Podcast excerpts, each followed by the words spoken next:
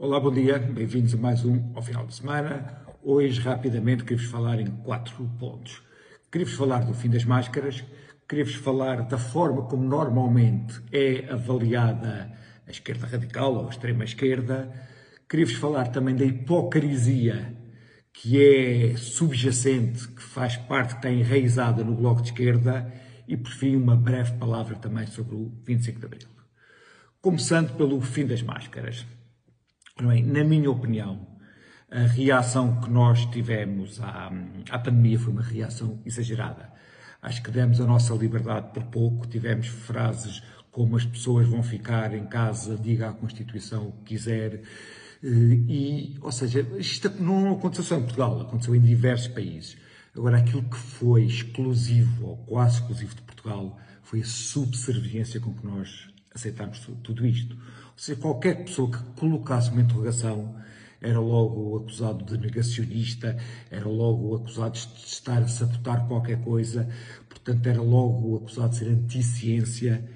Assim, até a própria ciência é feita é na discussão, é feita na dúvida, não, é, nunca é feita, ou seja, ciência e aceitar as coisas de forma crítica é algo que é uma contradição. Portanto, a forma como nós nos comportámos como um rebanho não me deixou nada satisfeito. Depois queria uh, falar um bocadinho como é que é avaliada um, a esquerda radical ou a extrema esquerda. O Luís Osório, numa crónica, que é uma pessoa que, que aliás eu até prezo, numa crónica da TSF, disse que olhei-os, e referi-se aos comunistas, e analisei-os à luz daquilo que eu gostaria que eles fossem e não à luz daquilo que eles são. Ora bem, grande parte do problema, da forma como nós olhamos para a esquerda radical, tem a ver com isso.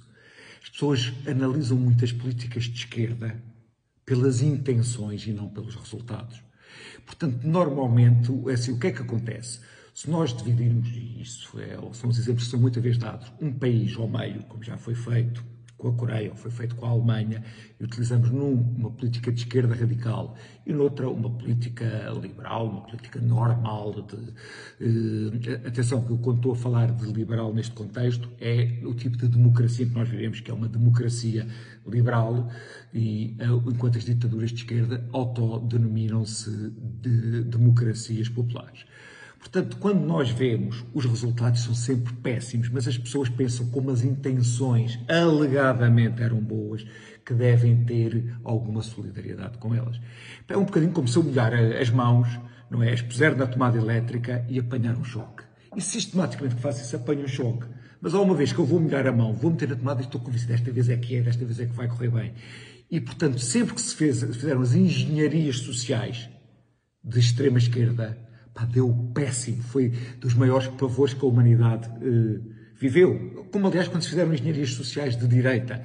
Porque há duas formas, digamos, de olhar para a sociedade. É vermos a sociedade como nós temos e procurarmos dar passinhos para que fique cada vez melhor para todos. Ou então é criar uma sociedade na cabeça de alguém, tentar implementá-la e tal dá sempre um monstro. Okay? Portanto, muitas vezes o problema da extrema-esquerda é nós não olharmos por aquilo que é, mas por aquilo que nós gostaríamos que, eh, que fosse. Ora bem, eu queria falar um bocadinho do, da hipocrisia que está imanente ao Bloco de Esquerda. Isto a propósito de um professor eh, da Faculdade de Direito de Lisboa que escreveu um artigo, portanto, simpatizante do, do Bloco de Esquerda, que escreveu um, um artigo no, eh, no EsquerdaNet a propósito dos assédios nessa, nessa faculdade. E então escreveu um artigo, ah, entrou nas manifestações ao lado das alunas, solidarizou-se com as alunas, no artigo falava na Universidade Neoliberal e dessas coisas todas. Ora bem, esse professor é agora acusado, e há mensagens dele para as alunas, de ser um dos assediadores. Eu estou a falar isso porque esta conduta é relativamente contumaz no Bloco de Esquerda. Ou seja, são os grandes moralistas. Pensemos, por exemplo, no Robles é o grande moralista e depois é a pessoa que faz exatamente o contrário daquilo que diz. Aquele era o grande moralista que atacava os professores e era a pessoa que assediava as raparigas. O Bloco de Esquerda, que é o grande moralista contra os despedimentos, é a pessoa que tem trabalhadores precários e é a pessoa que despede, e é, é a entidade que tem trabalhadores precários e é a entidade que despede pessoas. Portanto, se nós ainda podemos achar que o PCP são uns alienados, mas que acreditam nas coisas, pá, o Bloco de Esquerda é hipocrisia em estado puro. Isto acontece de modo sistemático. Prefiro uma breve palavra acerca do 25 de Abril.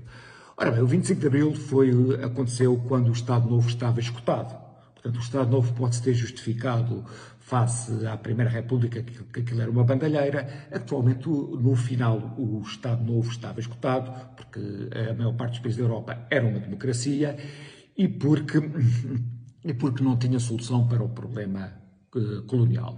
Portanto, o Estado Novo ah, e o que o 25 de Abril nos deu foi uma democracia liberal, que não é uma democracia perfeita, mas é o melhor modelo possível. Ora bem, uh, nesse sentido, o 25 de Abril é uma coisa boa. É para nós é uma coisa que eu não tenho pachorra de todo. Que é para os tipos que, são, que se dizem os donos do, do 25 de Abril. São pessoas que têm muito pouco a ver com liberdade. São aquelas pessoas normalmente que estão cheias de superioridade moral, grávidas de superioridade moral.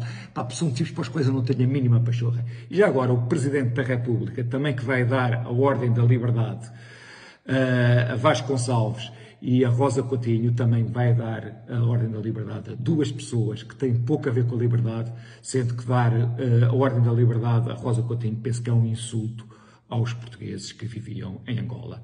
Era isto que eu tinha para conversar convosco. Até para a semana. Cá nos vemos. Bom fim de semana prolongado.